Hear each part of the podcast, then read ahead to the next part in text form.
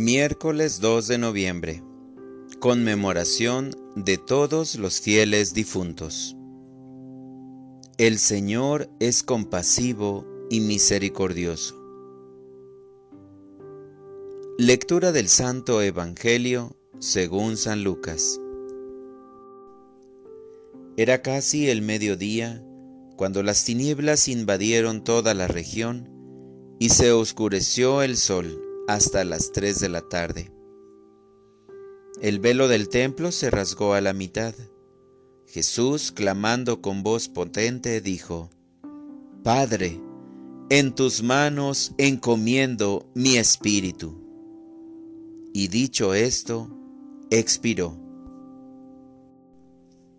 Un hombre llamado José, consejero del Sanedrín, hombre bueno y justo, se presentó ante Pilato para pedirle el cuerpo de Jesús.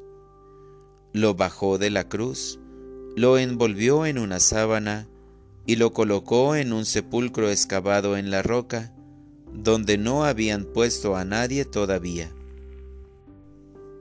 El primer día después del sábado, muy de mañana, llegaron las mujeres al sepulcro llevando los perfumes que habían preparado encontraron que la piedra ya había sido retirada del sepulcro y entraron, pero no hallaron el cuerpo del Señor Jesús. Estando todas ellas desconcertadas por esto, se les presentaron dos varones con vestidos resplandecientes.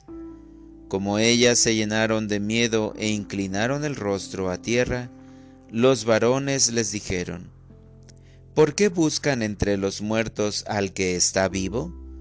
No está aquí, ha resucitado. Palabra del Señor. Oración de la mañana. Expiraste, Jesús, pero has resucitado.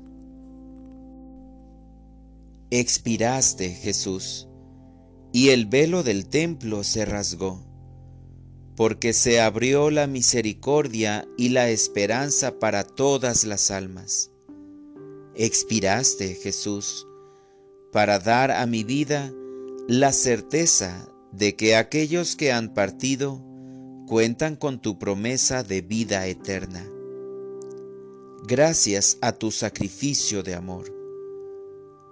Qué diferente y desesperante sería mi vida si tú no hubieras dado ese paso tan grande y a la vez tan inadvertido y poco valorado por muchos de nosotros. La piedra fue retirada del sepulcro y la tumba estaba vacía para recordarnos que donde depositamos el cuerpo de nuestros difuntos, no es su lugar definitivo.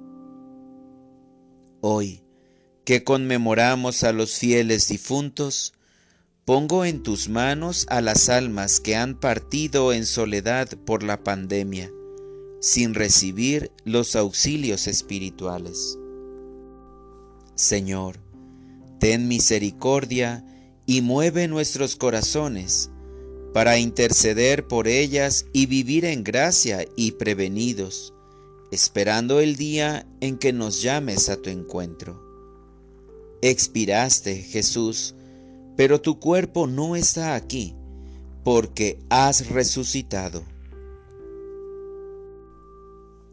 Para orientar mi vida.